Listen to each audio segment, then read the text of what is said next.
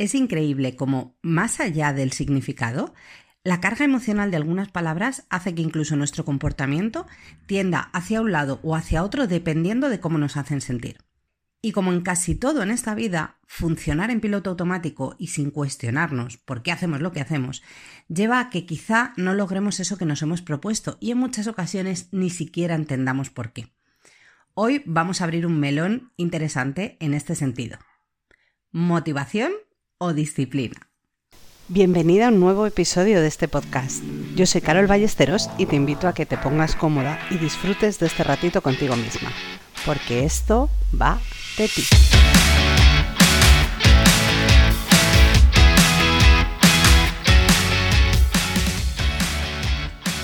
Y no voy a hacerlo sola, no voy a abrir el melón yo solita. He querido preguntar a tres mujeres, profesionales, madres, sobre este tema para conocer su punto de vista. Vas a encontrar en las notas de este podcast el enlace a sus redes sociales para que las puedas conocer un poquito más, porque te aseguro que te van a encantar. Y la primera a la que te quiero presentar es Tamara Garmin. Tamara es periodista especializada en posicionamiento de marca y en diseño y posicionamiento web. Y a Tamara le lancé esta pregunta. ¿Qué diferencia hay para ti entre la motivación y la disciplina? ¿Eres más de una o de la otra? Motivación o disciplina. La verdad es que me lo, pones difícil. Porque, a ver, la motivación mm, a mí es lo que me mantiene activa, ¿no? Es lo que, lo que me mueve, lo que me motiva cada día. Podríamos decir que es como el fuel que, mm, que me hace dar los pasos. Pero sin disciplina, pues seguramente cada día me dirigiría mm, a un punto cualquiera movida por esa motivación o por la, apetencia ¿no? que tenga en el momento. Que al final es a veces hasta algo impulsivo. Lo que me apetece, lo que me acuerdo, lo que tengo en la cabeza. Entonces, la disciplina yo creo que es necesaria, pero tampoco hablo de una disciplina mm, rígida, sino eh, flexible, si, es que se puede en un sentido estricto de la palabra. Em, sería eh, que tengas tus rutinas, tus horarios, ¿no? Yo soy de agendarlo todo, eh, incluso por horas, pero también hay que contar pues, con los imprevistos, y, por qué no también dejarte llevar por esa motivación mm, y, por, y por lo que ese día te, apetezca. Quizás sabes que tienes que hacer algo, pero no tienes el día, el cuerpo te pide otra cosa. Entonces ahí es donde tendría que entrar pues el equilibrio y también el sentido común. No puedes hacer solo lo que te apetece cada día, porque si no sería un caos, ¿no? Em, hablando de organización. Pero insisto en que la situación ideal sería el equilibrio, ¿no? Para, no sé, es que me costaría mucho declinarme por uno por otro. es decir, ¿Qué eliges? ¿El caos de no tener disciplina? Pues no, tampoco el seguirlo de manera estricta. Es decir, eh, empezar con una agenda, seguirla, pero dejarte llevar un poquito por esa motivación que además es lo que te hace pues eh, hacer las cosas de manera mucho más feliz y mucho más ilusionada. Te dije que íbamos a abrir un melón y como has podido ver, o mejor dicho, escuchar, Tamara ha abierto el tema por la puerta grande. Porque realmente, ¿dónde empieza la motivación y termina la disciplina o a la inversa? ¿Es más importante una que la otra por cuál nos decantamos en cada ocasión? En realidad, la motivación y la disciplina no son conceptos opuestos, como quizá creíamos. De hecho, están relacionados y se necesitan mutuamente. Voy a ponerte un ejemplo para intentar explicar un poco mejor esto. Imagina que quieres hacer un viaje para visitar, para conocer una ciudad que te hace muchísima ilusión. Ese destino la ciudad a la que vas a ir sería tu motivación. Pero para eso tienes primero que hacer reservas, preparar maletas, coger un avión o hacer el viaje en coche. Esa parte sería la disciplina. Si quieres lograr llegar a esa ciudad, tienes que hacer el trayecto, no hay más. Todavía no se ha inventado la teletransportación. Y de ti depende si te apetece, si quieres tanto, si tienes tantas ganas de conocer esa ciudad como para hacer el viaje, y también, y esto es un punto clave, si ese trayecto lo vives como un trámite que tienes que sufrir o como una parte más de la que puedes disfrutar.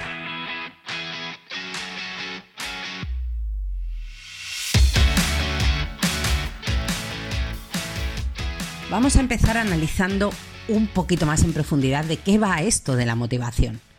Empezamos por la motivación porque suele ser algo que nos gusta más que lo de la disciplina.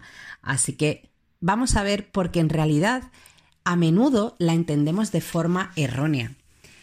La motivación no es tener ganas, no es levantarte un día y decir, ¡ah, estoy a tope! Tampoco tiene que ver con el estado de ánimo. Y desde luego no es algo externo, no es algo que tengas que buscar fuera de ti o que alguien o algo pueda darte. Este tipo de situaciones en las que decimos, ay, es que he estado con no sé quién, es que me motiva un montón, o esta situación me motiva mucho. No, esa situación o esa persona puede conseguir emocionarte o elevar tu nivel de energía, pero tu motivación realmente no tiene nada que ver con eso. La motivación son tus motivos para hacer algo, esas razones profundas, tu para qué. Ese objetivo, la meta, el faro, acuérdate de la ciudad del viaje, en el ejemplo que te ponía hace un momento. Y realmente es algo que si quieres que funcione, tiene que ser auténtico, tiene que salir de ti. Si tratas de buscar la motivación fuera, en otras personas, en otros entornos, en otras ideas, te aseguro que va a ser un fail total.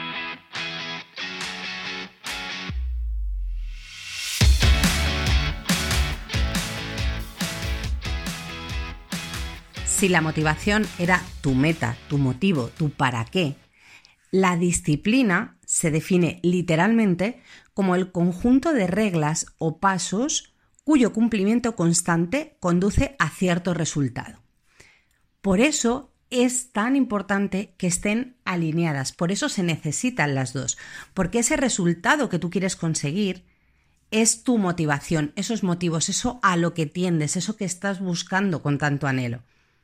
Pero la forma de conseguirlo porque igual que no existe la teletransportación, tampoco existe la magia que con un chasquido de dedos te puede atraer sin más aquello que buscas, tienes que pasar por ese trayecto, tienes que dar los pasos y además si quieres conseguir ese resultado lo tienes que hacer de una forma constante y a poder ser planificada. Hay muchos motivos o muchas excusas que nos ponemos o ideas que tenemos preconcebidas en la cabeza por las que decimos que nos cuesta ser disciplinadas. Te las voy a contar en un momento, pero antes quiero presentarte a mi segunda invitada de hoy. Ella es Esther Ruiz, también es periodista y es especialista en marketing de contenidos. A Esther le lancé la siguiente pregunta. Esther, ¿cómo gestionas las veces en las que te cuesta ser constante? ¿Buscas la motivación o tiras de disciplina? Y atención, porque esto es lo que me contestó. En mi caso, tengo muchísima suerte porque soy una persona súper constante. Realmente creo, a raíz de tu pregunta, me lo he planteado y creo que lo que soy es una persona súper disciplinada. Entonces, aunque no esté en mi mejor momento de motivación, aunque esté cansada e incluso aunque tenga problemas personales, soy como súper disciplinada para seguir levantándome a tal hora, seguir manteniendo horarios, eh, continuar con las tareas que tenga pendientes. No lo voy a hacer igual ni con el mismo rendimiento, me puede costar más, pero sí que es verdad que en mi caso es la disciplina. Creo que la disciplina es básica a la hora de emprender. Si queremos ser jefas de nuestra vida, ser jefas de nuestro tiempo y tener un negocio, tenemos que ser disciplinadas, porque habrá cosas que no nos gusten. Eh, de hecho, los ingleses tienen un concepto súper ilustrativo que se llama sándwich de mierda. Entonces, cualquier trabajo, cualquier emprendimiento va a tener esa parte ¿no? de, de sándwich de mierda. Así que tú tienes que saber lo que te quieres comer y lo que no. Pero ahí creo que la disciplina juega un papel fundamental. Fíjate que Esther decía, soy afortunada o tengo suerte porque me considero una persona disciplinada. Es verdad que puede haber personas que tengan una tendencia natural a la constancia, pero no nos podemos excusar en esto y eso me lleva al primero de los motivos por los que decimos que nos cuesta ser disciplinadas o que no somos capaces. Y es literalmente excusarnos en es que yo soy así, es que yo no soy disciplinada, es que a mí me cuesta mucho. Como te comentaba hace un segundo, realmente puede haber personas que por su carácter o por su forma de ser quizá tengan una tendencia hacia esa constancia. Puede también que lo hayan entrenado incluso sin ser muy conscientes de ello. Pero en cualquier caso, la disciplina y la constancia, que es una parte importante, intrínseca dentro de la disciplina, porque no ser disciplinado un día no te lleva a nada, realmente eso no, no es ser disciplinada. La disciplina, la constancia y esa fuerza de voluntad, llámalo como tú quieras, se entrenan. No es un don divino que te venga dado, ni es algo con lo que, oye, pues has nacido con los ojos azules o has nacido con los ojos marrones, ¿no? No es de has nacido disciplinado o no has nacido disciplinada. No, todo igual se entrena, igual que puedes entrenar tus músculos, igual que aprendiste a hacer cosas como leer, montar en bici o mm, hablar alemán, si es que lo hablas, todo fue a base de práctica, de entrenamiento. Y con la disciplina es exactamente lo mismo.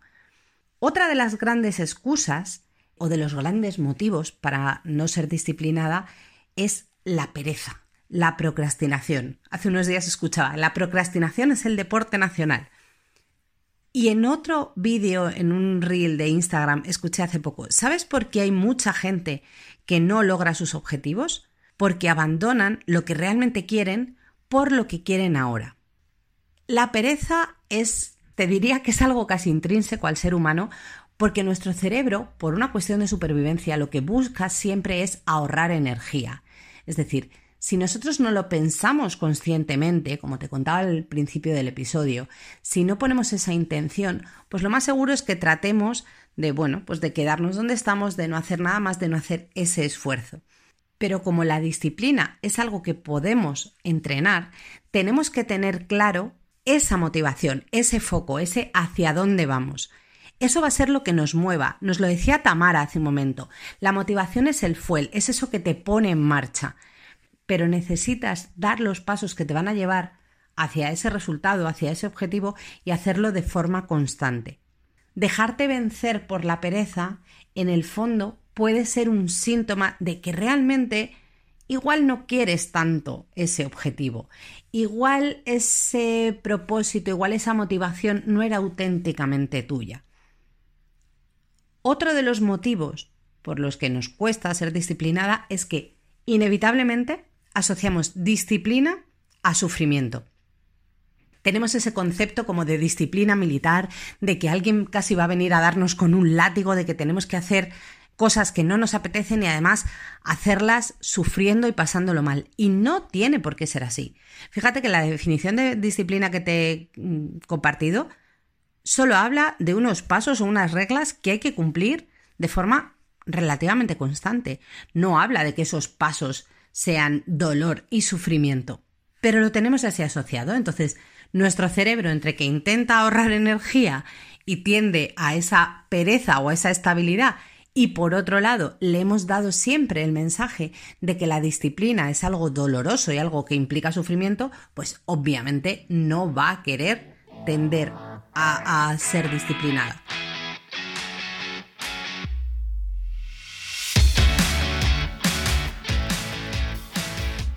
Por eso te comentaba al principio. Hay palabras que tienen esa carga eh, emocional que en muchos casos es negativa, como puede ser en esta, y al final lo que hace es que huyamos de ello, que digamos, no, es que yo no soy disciplinada y pienses en el fondo, no quiero serlo porque eso me va a implicar un sufrimiento al que no estoy dispuesta.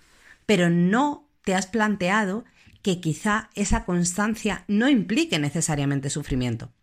Siempre puedes buscar la forma más placentera de hacer lo que tienes que hacer, o por lo menos la menos difícil. Y también tienes que tener claro, por eso te contaba que son dos conceptos interrelacionados, que la disciplina no se entiende sin la motivación y la motivación sin la disciplina, si quieres que las cosas funcionen, porque cuando estás en ese proceso, estás dando los pasos y quizá dices, esto me está resultando un poco pesado, lo que te alimenta esa llama para seguir haciendo lo que tienes que hacer es tu motivación, es ese objetivo, es eso que vas a conseguir al final del camino. Esto se ve muy claro, y no voy a entrar en si es positivo o negativo o es la motivación correcta o no, cuando te pones a entrenar en el gimnasio y te pones a hacer ejercicio. Hay gente a la que le gusta y la que disfruta haciendo ejercicio y hay otras personas a las que no le gusta absolutamente nada, pero aún así lo hacen. Y lo hacen ¿por qué? Porque tienen una motivación. Insisto, no voy a entrar en si la motivación es estar más saludable, perder kilos o tener un cuerpo de infarto para ponerse el bikini en la playa. ¿vale? El caso es que tienen un objetivo que les mueve, porque motivación en el fondo, la raíz viene de eso, de mover. Tienen un objetivo que les mueve y por eso hacen lo que hacen.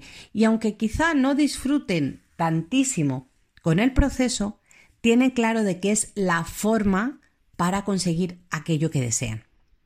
Y desde luego, siempre puedes elegir, como te decía, la forma más placentera o menos sufriente o menos dolorosa de hacerlo. Tienes que ir al gimnasio a entrenar, ok, pero quizá tienes varias opciones de entrenamiento que elegir, varias actividades. ¿Por qué vas a elegir la que menos te gusta o con la que menos disfrutas? Puedes, dentro de las opciones que tienes, quedarte con aquella que te lo hace pasar mejor. Eso es una elección que tú tienes. Y por último, la última excusa o el último motivo que te diría por el que no somos disciplinadas o por el que nos cuesta es la falta de foco. Es no tener un objetivo claro eh, y, estar inmerso en demasiadas distracciones. Cuando tú tienes, y te pido que en este momento hagas un poco de revisión de tu historia, de aquella vez que has conseguido algo que incluso parecía muy difícil o muy costoso, pero que finalmente lo lograste. Cuando tú tienes un objetivo claro y definido, vas a por él. Es mucho más fácil ser, constante y ser disciplinada porque sabes hacia dónde estás yendo, sabes qué es lo que quieres conseguir, sabes cuál es esa motivación que te mueve, que te pone las pilas y que te impulsa. Sin embargo, si no tienes un objetivo claro, no tienes un objetivo definido, pues es mucho más difícil porque en el fondo no sabes bien hacia dónde te estás moviendo. Por eso siempre se dice que los objetivos tienen que ser smart, ¿no? Que tienen que ser definidos, determinados en el tiempo y demás, para que tú tengas claro qué es lo que quieres conseguir y cuándo lo quieres conseguir. Ser capaz de trazar un plan para lograrlo y a partir de ahí ser constante y ser disciplinada en la ejecución de ese plan para poder lograr tu meta, para poder lograr el objetivo. Pero insisto, si tu objetivo no está definido, si no está claro, hablando en plata, si no tienes ni puñetera idea de lo que quieres en realidad, ¿cómo vas a ser disciplinada? vas a ser constante dando unos pasos que en el fondo no tienes claro a dónde te llevan y sobre todo no tienes claro si te llevan hacia dónde quieres ir. Así que lo primero sería importantísimo definir y preguntarte cuáles son tus objetivos, qué es eso que te mueve, cuáles son tus motivaciones. Y también el tener demasiadas distracciones alrededor es algo que, implica o que, que tiene como consecuencia esa falta de foco. Si tú tienes, te propones algo, imagínate cuando, cuando estabas en la universidad o en el instituto y estudiabas, siempre te lo decían, ¿no? Las técnicas de estudio de ten preparado todo aquello que vas a necesitar para sentarte a, estudiar, en, a hacer esa sesión de estudio en concreto y quita de tu alrededor todas las distracciones. Quita el teléfono móvil, quita la música, si es que la música te molesta, otros libros, otras tareas, todo eso que puede desviar tu atención de aquello a lo que tú le quieres prestar tu foco en ese momento, todo tu interés para hacer lo que tienes que hacer, ser constante y al final lograr esos objetivos. ¿Eso quiere decir que esas distracciones tengan que desaparecer para siempre o que te tengas que alejar de ellas? No. Pero sí te tienes que alejar de ellas o las tienes que apartar mientras estás en ese proceso de, de disciplina o mientras estás realizando esa acción que realizada todos los días te va a llevar a conseguir aquello que te has propuesto. Si resulta que tú quieres, no sé, por ponerte un ejemplo distinto, si tú quieres, por ejemplo, aprender un nuevo idioma y te has propuesto, claro, eso no lo puedes aprender de la noche a la mañana, tienes que estudiar, tienes que, bueno, pues hacer determinadas actividades para ir practicando e ir integrando ese idioma. Si cuando tú te vas a poner a estudiar o a practicar resulta que tienes, pues eso, el teléfono móvil cerca o que te quieres poner a estudiar, pero lo haces, pues no sé, sentada delante de la tele o con amigas charlando que están a otro tema. Pues va a ser muy difícil que cumplas con aquello que te has propuesto. En realidad eso es complicarte la vida tú sola y ponerte las cosas más difícil evita las distracciones, insisto, no tienes por qué apartártelo todo de tu vida y de repente estar en un retiro cuasi monacal para conseguir lo que te propones, pero sí centrarte en lo que te tienes que centrar para conseguir esa disciplina que es tan importante para lograr sus objetivos.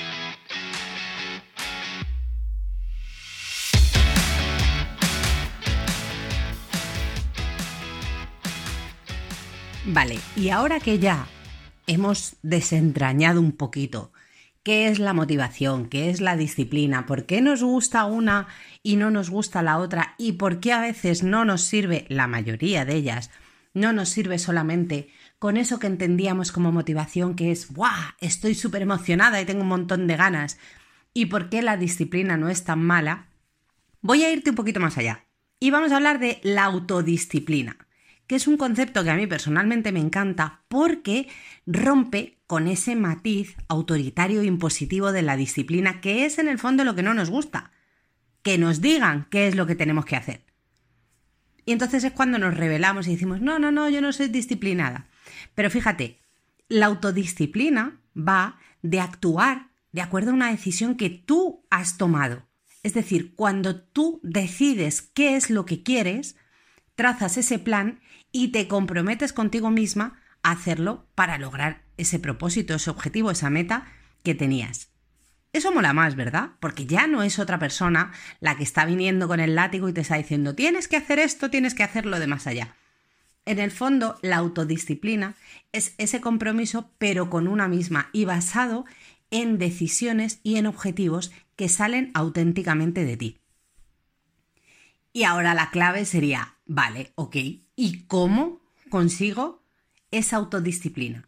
¿Cómo consigo comprometerme conmigo misma y hacer eso que me he propuesto hacer sin desfallecer, sin dejarme llevar por la pereza, sin excusarme en todo eso que hemos visto hace un momento? Pues te voy a dar 10 pasos para que puedas implementarlos, llevarlos a la práctica en tu día a día y poquito a poco ir siendo cada vez más disciplinada, porque te recuerdo que la disciplina es algo que se entrena y de igual forma que no te vas a meter el primer día en el gimnasio a levantar 200 kilos, no pretendas ser disciplinada de la noche a la mañana. Pero con estas claves creo que te va a resultar muchísimo más fácil.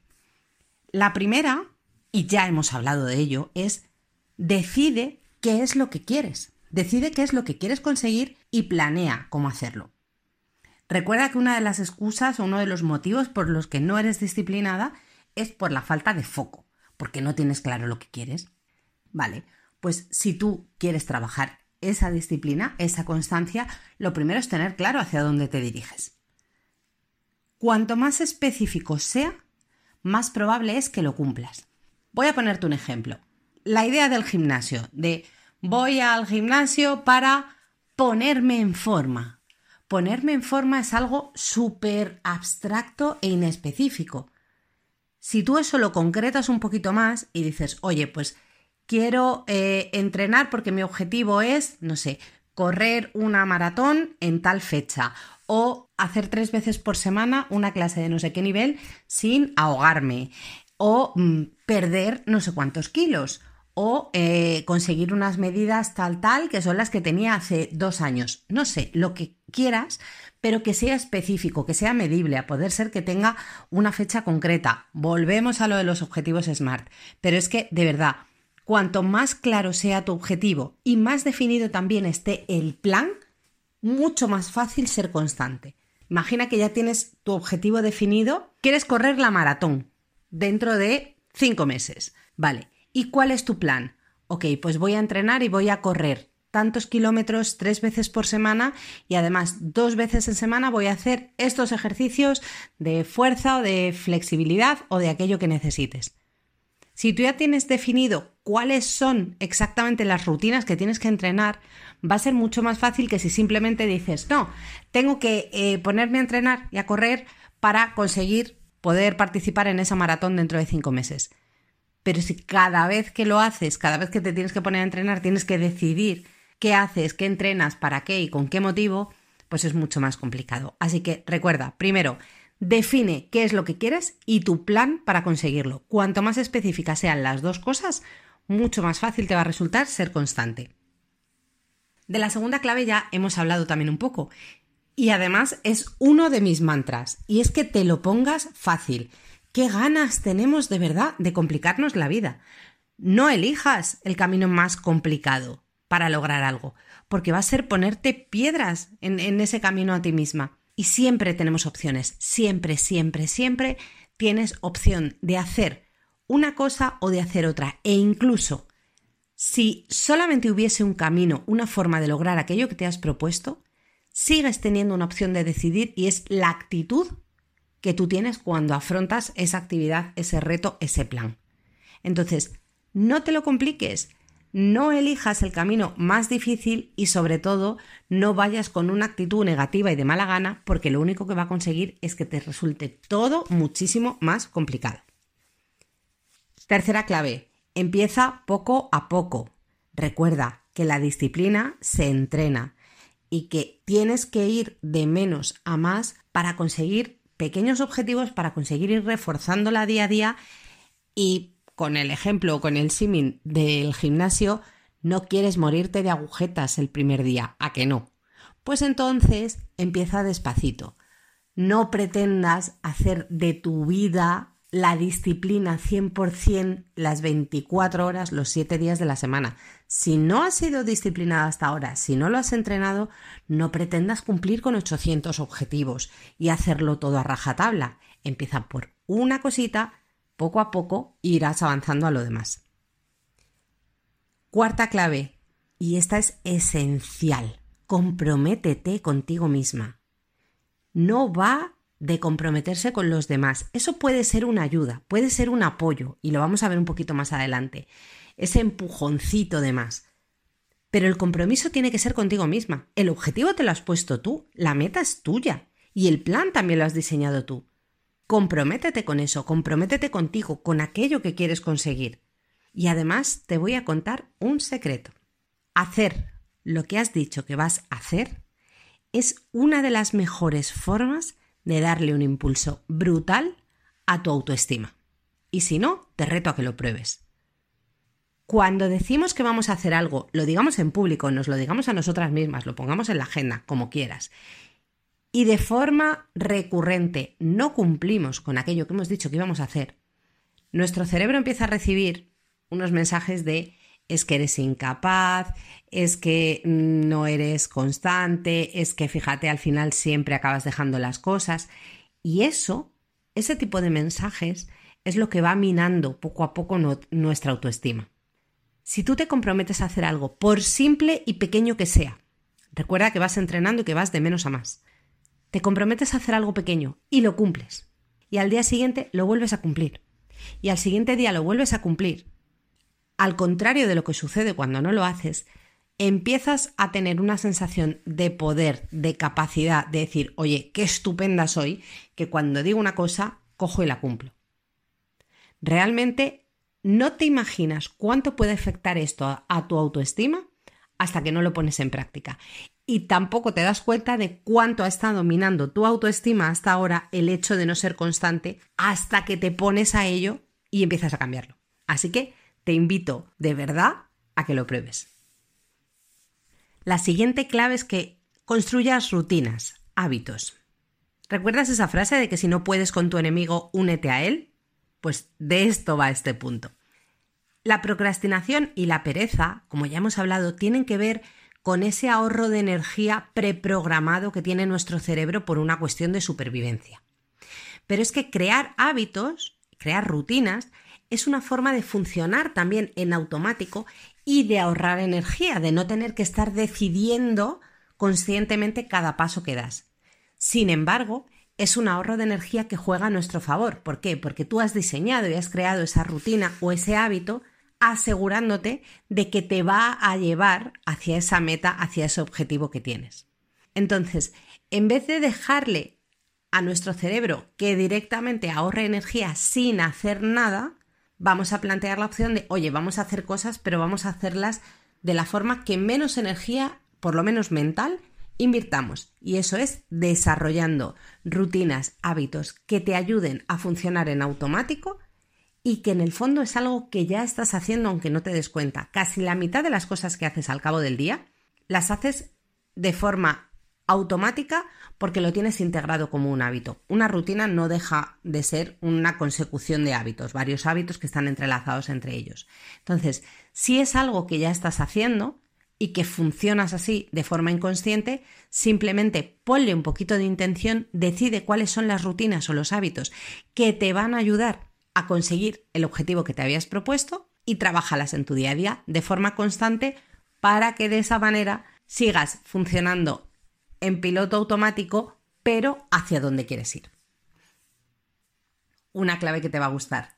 Recompénsate. Reconoce tus logros. Fíjate que cuando hemos hablado de lo de ir entrenando, la disciplina y la constancia, hemos dicho que empezásemos de menos a más, que nos pusiéramos objetivos cortitos. De repente no te pongas la gran meta si hasta ahora te ha costado mucho ser constante. Ponte como pequeñas metas, igual que los ciclistas tienen esas metas volantes antes de llegar a la meta definitiva de la etapa, pues tú te puedes ir poniendo metas pequeñitas que te vayan acercando al objetivo final. Y reconócete el mérito de alcanzar cada una de esas metas. Y si es necesario, recompénsate date ese poquito de impulso más extra, ese, si quieres, ese extra de motivación incluso, que te va a hacer llegar a las metas y a los propósitos que te hayas planteado. Porque quizá dices, bueno, es que ese objetivo que yo tengo lo veo como muy a largo plazo y me cuesta mucho mantenerme motivada, mantener el foco en ese objetivo, porque aún lo veo un poco lejos. Ok, pues ponte objetivos más cortitos y si es necesario, premiate un poquito por ello cuando lo consigas. Va a ser un, poco esa zanahoria que te va a ir guiando por el camino que vas a ir persiguiendo para al final lograr aquello que te habías propuesto. Fíjate que al final todo se trata de organizar nuestra vida y nuestra mente para avanzar en el sentido en el que queremos avanzar. Porque el movimiento lo tenemos, es que es constante. Solamente que si no decidimos nosotros qué es lo que estamos haciendo, hacia dónde queremos ir, cuáles son las actividades que vamos a realizar cada día y con qué constancia lo vamos a hacer, pues es lo de siempre, se llegará a algún sitio, pero quizá no al que tú quieres y cuando tú quieres. Tienes ese poder de decidirlo y esa herramienta de la disciplina y de la constancia, y como te estoy demostrando, espero, en este capítulo del podcast, no es tan dolorosa, ni tan mala, ni tan negativa, sino que tiene muchas partes buenas e incluso es algo de lo que quizá puedas hasta disfrutar. Siguiente clave. Busca compañía y apoyo. Ese apoyo y esa compañía puede ser desde la amiga con la que quedas para salir a andar o para ir al gimnasio. Recuerda, el compromiso es contigo misma.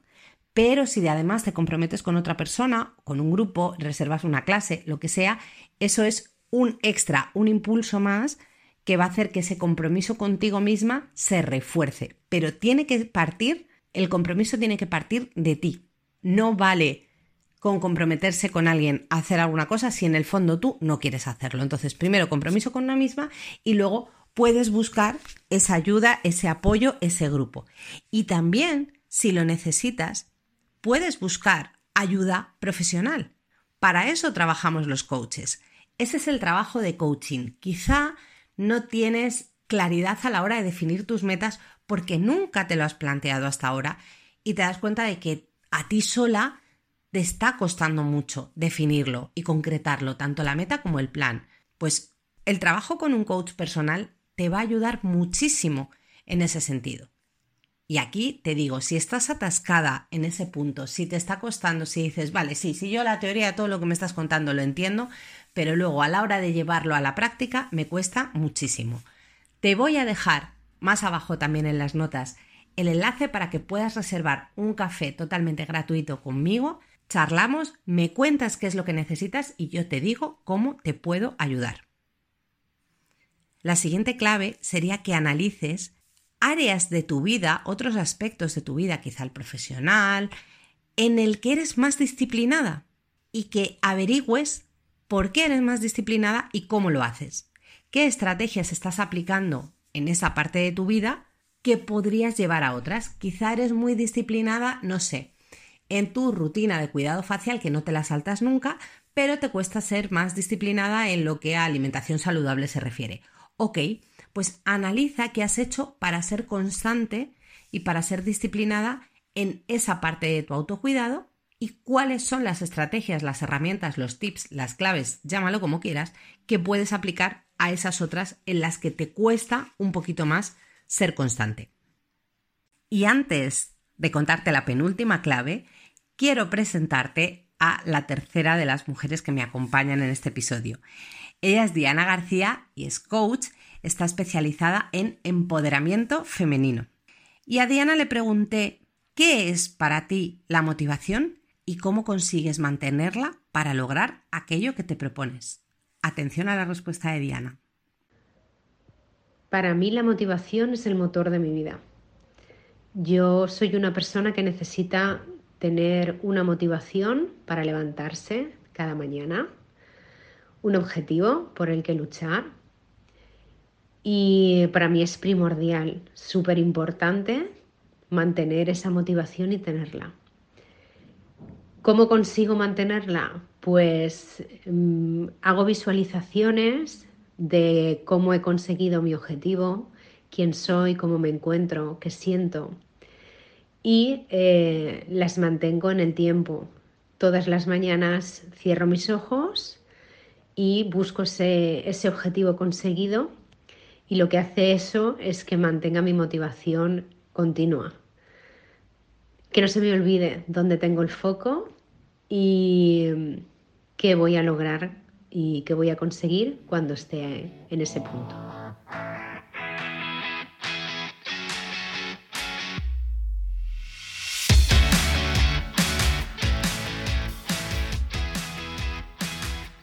¿Te has dado cuenta? Qué importante mantener ese foco del que ya hablábamos en el momento en el que analizamos cuáles son nuestras excusas. Diana te ha dado esa clave, la penúltima que quiero compartir contigo, que mantengas el foco en tu motivación, en tu objetivo, en tu meta. ¿Cómo? Pues como mejor te funcione. Quizá pueden ser con visualizaciones, ella ya te ha dado también alguna clave, puedes hacerte un vision board y tener presente en fotos o en el formato que tú quieras cómo te vas a sentir, qué es lo que vas a conseguir cuando llegues a ese objetivo, elige la herramienta que a ti te funcione. Quizá puede ser grabarte a ti misma un audio recordándote cuáles son tus motivos, cuál es ese para qué de aquello que quieres lograr y ponértelo en el momento en el que pues la cosa desfallezca un poco o incluso hacerlo por sistema y también como entrenamiento de hábito y constancia todos los días, quizá por la mañana o antes de sentarte a trabajar. El cómo es lo que menos importa, solo tienes que encontrar una forma que a ti te funcione. Pero es clave mantener el foco para no distraerte y para saber y tener clarísimo por qué estás haciendo lo que estás haciendo. Y la última, la décima clave, sería que disfrutes del proceso, de ese viaje que te contaba al principio. La meta no está solamente en la ciudad que deseas conocer, es que el trayecto, el viaje, también puede ser muy gratificante. Dicen que la vida es un 10% lo que te pasa y un 90% cómo tú te tomas lo que te pasa. Tu actitud es clave y tu actitud es esencial para vivir este proceso de disciplina como una condena o como un triunfo. Recuerda que siempre tienes esa lección. Aunque quizá no puedas elegir entre varios caminos o varias formas de lograr aquello que deseas, siempre puedes decidir cuál va a ser tu actitud al afrontar los pasos que tienes que dar para lograrlo. Así que trata de ponértelo fácil, trata de disfrutar, porque te aseguro que vas a pasar más tiempo en el camino, en el proceso, que en la propia meta. Así que de ti depende de que el trayecto, el viaje, ese proceso de disciplina se disfrute o sea una condena y un castigo. Hasta aquí el episodio de hoy. Me encantaría que me contases si te ha resultado útil lo que he compartido contigo, si alguna de estas claves ha sido el clic que necesitabas o si ya las estás poniendo en práctica y te ha reafirmado en que es algo que te funciona.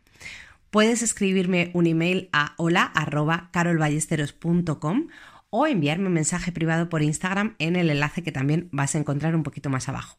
Y como regalito extra y sorpresa si has llegado hasta aquí, Para que no se te olviden estos pasos, estas 10 claves para trabajar la autodisciplina, para ser más constante, te dejo también un enlace en el que te puedes descargar totalmente gratis el decálogo con estas 10 claves para que consigas tenerlas presentes y que la autodisciplina, esa que tanto deseas, esté presente en tu día a día. Nos vemos en el próximo episodio porque recuerda que todo esto va de ti.